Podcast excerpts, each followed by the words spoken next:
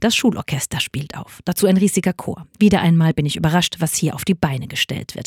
Alle haben Notenständer, es gibt neben der Pauke ein großes Xylophon und eine Harfe. Und auch der beeindruckende Flügel wird genutzt. Am Ende der Aufführung wird um Spenden für die musikalische Arbeit der Schule gebeten. Der Musiklehrer sagt, wir haben hier sehr hochwertige Instrumente. Ein Kind, das Harfe spielt, kann seine Harfe nicht zu jeder Probe mitbringen. Außerdem muss alles von Profis gestimmt und gepflegt werden.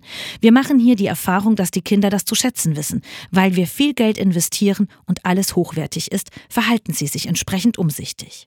Warum gelingt der Menschheit das mit unserer schönen Erde nicht? Gott hat sie uns anvertraut, absolut hochwertig. Bewahren und gut verwalten sollen wir sie, damit wir uns an ihr freuen können. Ich will mir das neu bewusst machen und habe die Klänge des Schulorchesters im Ohr.